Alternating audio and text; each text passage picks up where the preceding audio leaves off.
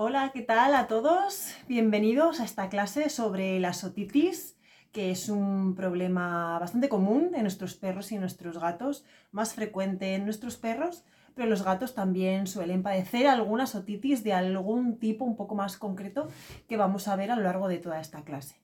Vamos a organizar la clase en diferentes temas. En primer lugar, vamos a hablar de la anatomía del oído, para saber que en función de qué parte del oído esté afectada, hay tres tipos de otitis. A continuación veremos las causas por las cuales se puede producir una otitis en perros y en gatos y los síntomas que pueden aparecer en cada uno de los tipos de otitis en nuestros animales. También hablaremos del diagnóstico que lo debe realizar un profesional veterinario en consulta una vez que hayamos detectado los síntomas y por último hablaremos del tratamiento y de la prevención. Aquí os presento el pabellón auricular de mi perro tango. Tiene un buen conducto, se ve bastante bien. Este es el oído externo de mi perra selva, también tiene un buen conducto y no se ensucia en exceso. Muy bien. Y este es el, el de mi gato Monet. Vamos a empezar primero hablando de las diferentes partes del oído de nuestros animales. Aquí tenemos lo que sería el oído de un perro, en este caso, que se divide en oído externo, oído medio y oído interno.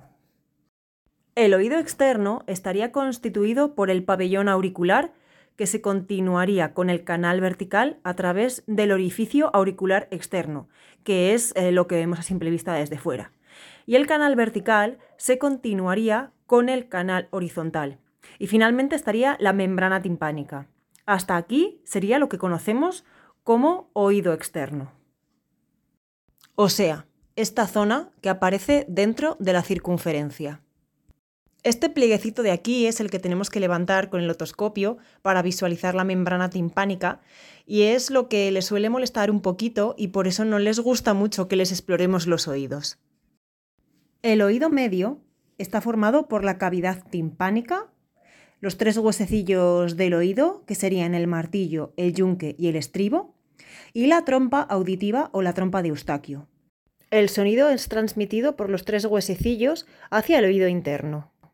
La trompa de Eustaquio conecta con la faringe y regula la presión del oído para que sea igual a la del ambiente. Es por ello que cuando se nos taponan los oídos, si abrimos la boca, se nos destaponan, porque se retira la presión contenida en ellos. El oído medio sería esta zona de aquí. Y el oído interno está formado por un laberinto óseo dentro del cual se encuentra el laberinto membranoso. Este laberinto membranoso está formado por el laberinto vestibular, que es el órgano del equilibrio, formado por el utrículo, el sáculo y el conducto semicircular, que sería este de aquí.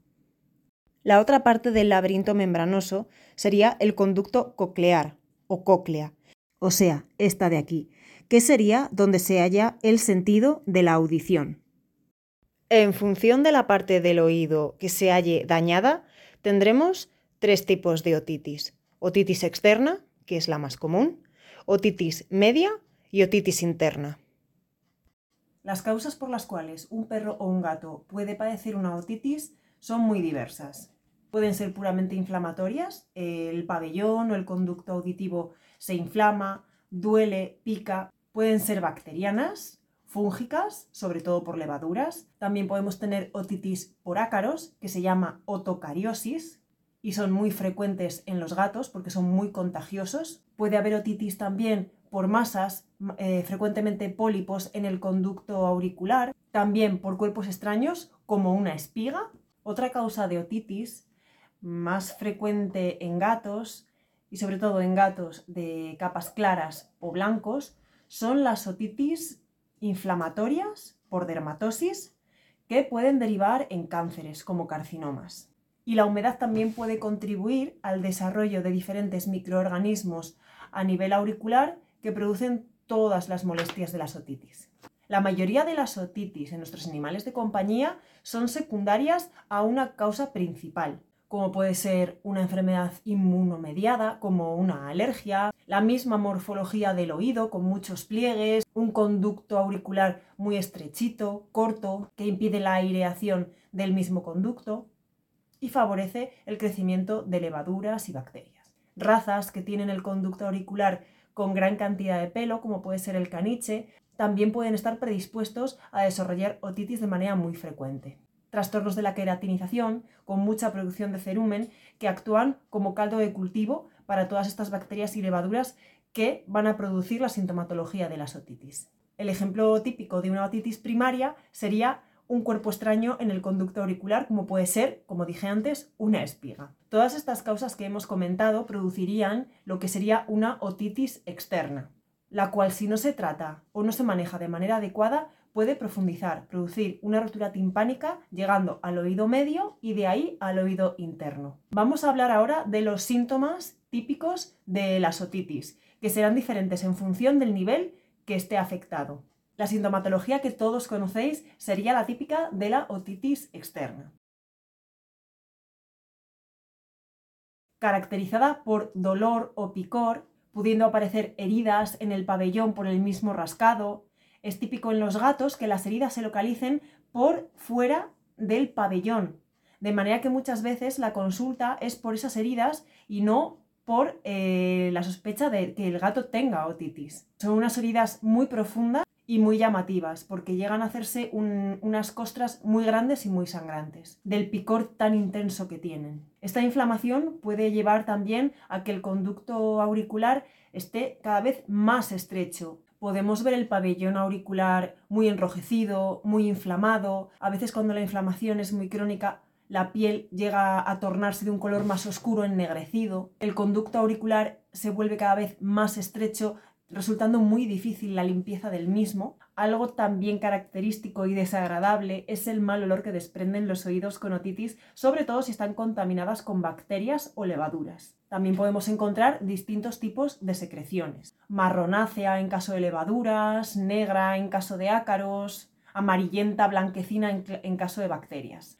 Y la actitud de nuestro perro o gato será la de sacudir la cabeza constantemente, rascarse la oreja que le molesta o las dos si tiene otitis bilateral. Puede presentar una oreja caída y la cabeza ladeada, una de las complicaciones típicas de una otitis también es el otohematoma. De tanto sacudirse y rascarse, se produce un acúmulo de sangre entre el cartílago y la piel del pabellón auricular. Por lo general los tutores acuden a consulta por culpa de ese bulto en la oreja, sin sospechar tampoco que el perro pueda tener una otitis. Los otohematomas son típicos de perros, con orejas largas, pero puede producirse en todo tipo de razas, incluso los que tienen las orejas rectas y también en gatos, aunque en estos es menos frecuente. Como dije anteriormente, si una otitis externa no se cura debidamente o no recibe tratamiento, puede evolucionar hacia una otitis media por rotura de la membrana timpánica.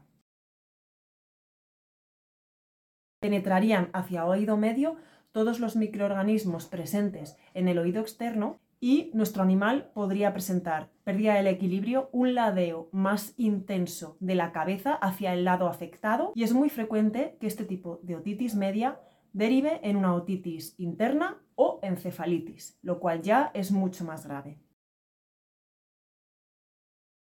Y la sintomatología de una otitis interna sería una pérdida del equilibrio más acusada desequilibrio totalmente del perro, ataxia y como he dicho anteriormente, con frecuencia puede producirse una inflamación del encéfalo. En cuanto al diagnóstico de la otitis, es necesario que lo realice un profesional veterinario en consulta con aparatos específicos para ello.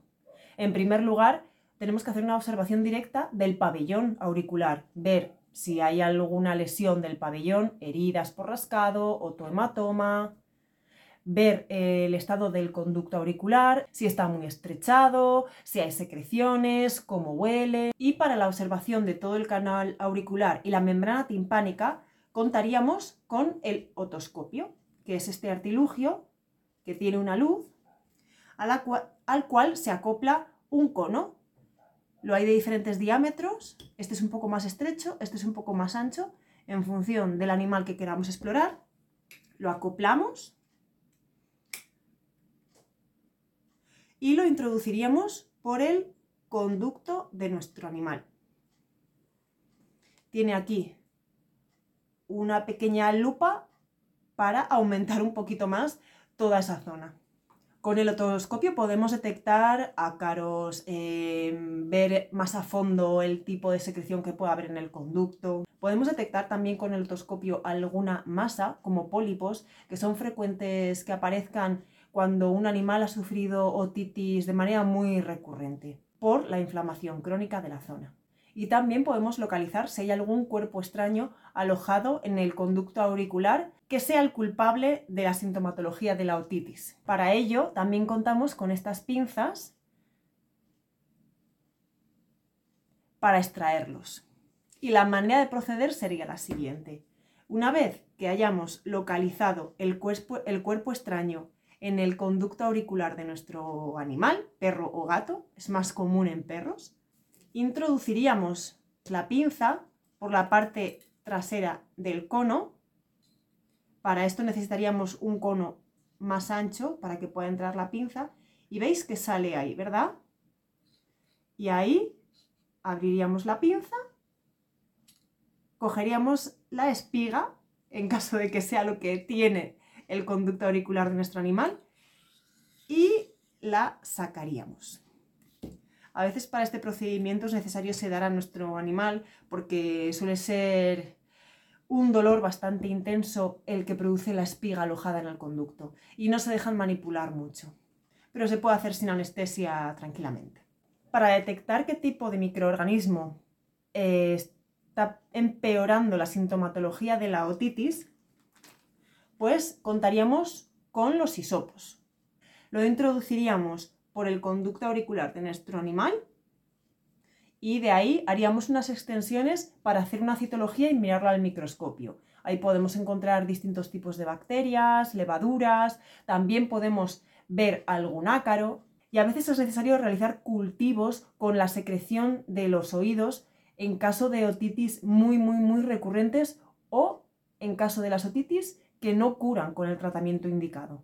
En ocasiones es necesario hacer radiografías de la zona del cráneo donde se aloja el oído para eh, diagnosticar otitis medias o internas. Y casos más graves en los cuales el conducto auricular está muy estenosado que no nos permite la observación con el otoscopio normal, es necesario hacer una otoscopia bajo sedación mediante un endoscopio. Este tipo de intervenciones se suelen aprovechar también para toma de muestras de, las masas que podamos encontrar, hacer una buena limpieza profunda de ese oído. Y en cuanto al tratamiento de las otitis, va a depender mucho del tipo de otitis y obviamente de la causa de esa otitis. El primer paso a la hora de tratar cualquier tipo de otitis va a ser la limpieza de ese oído. Es necesario eliminar toda la suciedad que contiene ese oído para posteriormente poder aplicar un tratamiento, ya que si no, esa suciedad no va a permitir que el tratamiento haga el efecto adecuado.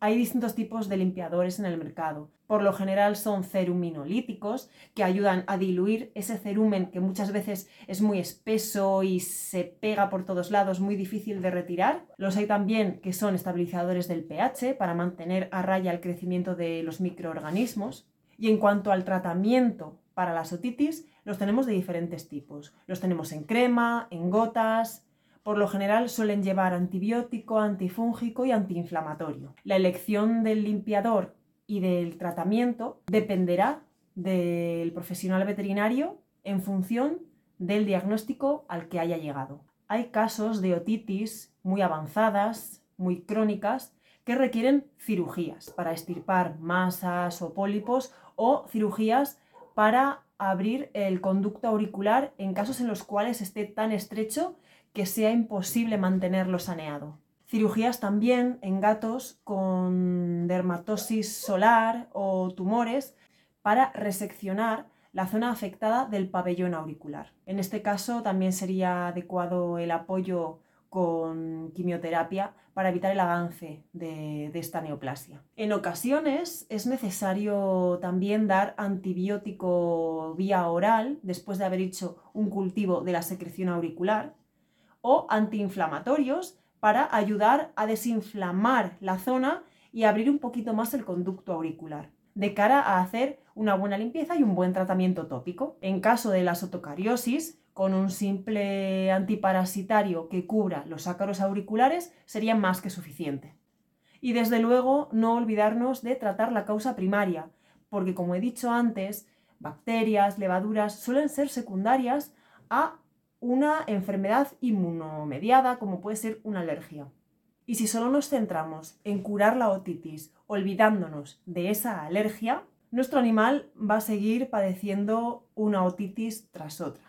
En cuanto a la prevención, hay maneras de mantener ese oído más aireado, más saneado y que no acabe desarrollando la sintomatología típica de la otitis y favoreciendo el crecimiento de bacterias o levaduras. Limpiezas en función de los oídos de nuestro perro o en función de la causa primaria por la cual un perro o un gato pueda desarrollar una otitis, pues las limpiezas pueden ser semanales, cada 15 días, una vez al mes, pero es importante realizarlas aunque no haya suciedad, ya que hay limpiadores que mantienen el pH auricular adecuado para mantener a raya todos estos microorganismos. Al igual que hay limpiadores que mantienen el oído seco, eliminan la humedad. Así que yo siempre recomiendo a todos estos perros que les encanta meterse en ríos, meterse en el mar, bañarse o después de un baño, para prevenir que se le quede la humedad producida por el agua del río, del mar o del baño, echar unas gotitas de estos limpiadores les va a venir muy bien para evitar posibles problemas. A los perros que tengan gran cantidad de pelos en el conducto auricular, como puede ser el perro de aguas, el caniche, eh, es bueno también realizar una depilación adecuada y bien hecha, porque una depilación mal hecha también puede producir cierta inflamación del conducto auricular y manteniendo despejado de pelos el conducto auricular, ese oído va a ser más fácil de limpiar y más difícil de que crezcan microorganismos no deseados. Hay un polvo que se echa en el conducto encima de los pelos que ayuda a secar, porque por lo general esos pelos agarran mucho cerumen y está la zona como muy, muy pringosa, muy oleosa. Echando este polvo es mucho más fácil agarrar los pelos con una pinza y retirarlos y las molestias suelen ser muy mínimas. Y para aquellos gatos de capas claras o blancos que les guste ponerse en las ventanas a tomar el sol, o los que pasan mucho tiempo fuera de las casas dándoles el sol, hay cremas de protección solar que se le puede aplicar en la zona del pabellón auricular para protegerles y evitar que tengan dermatosis solar y que eso derive en carcinomas. Y un tema que yo siempre insisto con mis pacientes, con mis clientes, es no tratar indiscriminadamente lo que creemos que es una otitis con los productos que ya hemos utilizado con las anteriores otitis. Mm, tengo mucha gente que le sobra el producto y el momento en que el perro la dé a la cabeza o sacude un poquitín la oreja o se rasca, ya se lo echan. El tema es, como he dicho, que probablemente el perro en ese momento solamente siente picor, molestia y por eso se, sacude. Pero que probablemente no haya ningún microorganismo en ese oído aún, solamente irritación, inflamación. Es un síntoma inicial que con una buena limpieza se controlaría muy bien. Claro que con los tratamientos, con el producto con antibiótico, antifúngico y antiinflamatorio, va muy bien por el mismo antiinflamatorio, porque le reduce esa molestia. Y claro, esta gente echa el producto uno o dos días y el momento en que el animal deja de sacudirse, lo dejan de echar. Y esta es la mejor manera de generar resistencias. Y llegará un día en que ese producto no hará efecto a la hora de curar una otitis en nuestro animal. Así que hay que ser responsable con los tratamientos que tenemos en casa y no usarlos de manera indiscriminada. Mejor siempre va a ser prevenir que una otitis inflamatoria o un una simple molestia, inflamación, picor de un oído, se complique dando una otitis bacteriana o fúngica. Esa sí que va a requerir, de nuevo, un tratamiento antibiótico o antifúngico. Vamos con la parte práctica. Aquí tengo un limpiador auricular, gasas para retirar la suciedad. Y esto sería el tratamiento, que siempre ha de tener una cánula para aplicarlo.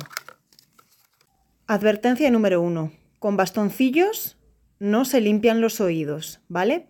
Esto sería un hisopo y es con lo que el veterinario va a tomar la muestra del cerumen para echar un vistazo al microscopio y ver qué tipo de microorganismo tiene. Pero no sirve para limpiar los oídos. Como mucho puede servir para limpiar un poquitín entre los pliegues, pero nunca introducirlo hacia el conducto auricular, porque lo único que vamos a hacer es empujar la porquería del conducto hacia el fondo, empeorando la otitis. Aquí tenemos a nuestro paciente tango. Hay que manejar las orejas con muchísima delicadeza porque es una zona muy sensible y si nuestro perro o gato ya tiene otitis, va a estar mucho más sensible todavía. Y si no manejamos con suavidad, tendremos un animal que no se va a dejar tocar las orejas ni aunque estén sanas. Voy a empezar explicando cómo hacer una buena limpieza de los oídos.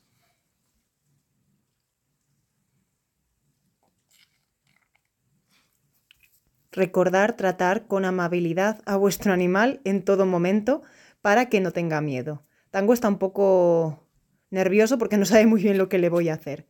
Cogemos el pabellón de nuestro perro y lo dirigimos hacia arriba, estirándolo con cuidado.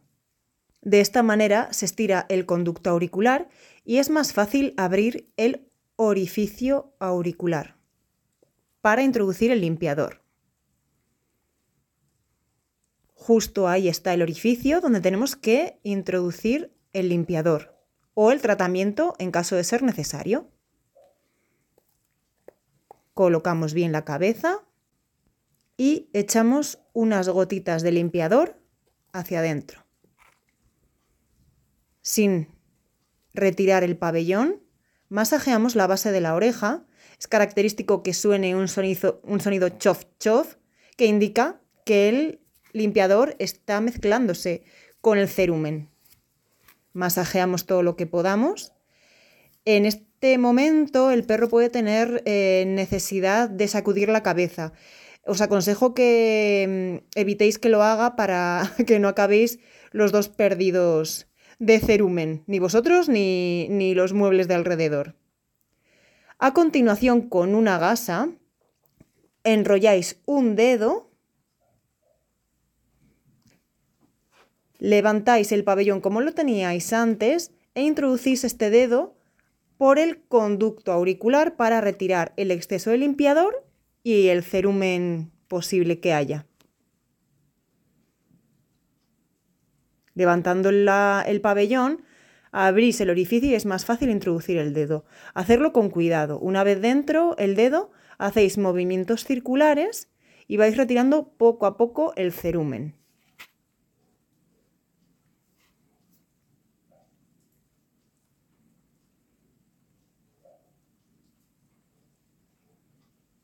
Hacerlo con suavidad, porque cuando un perro tiene otitis, tiene toda esa zona muy sensible y si está muy inflamado es normal que sangre.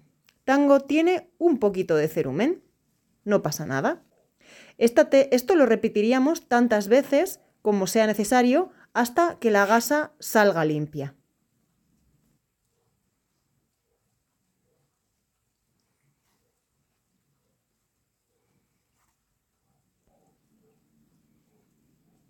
Esta segunda vez apenas sale suciedad. Muy bueno, chico.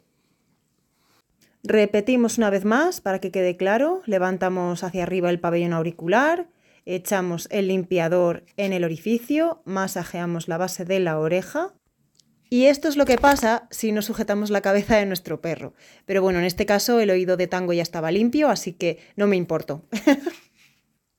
Secamos bien con la gasa. Suavemente para no hacerle daño. Y ya estaría un oído muy limpio, listo para tratarse.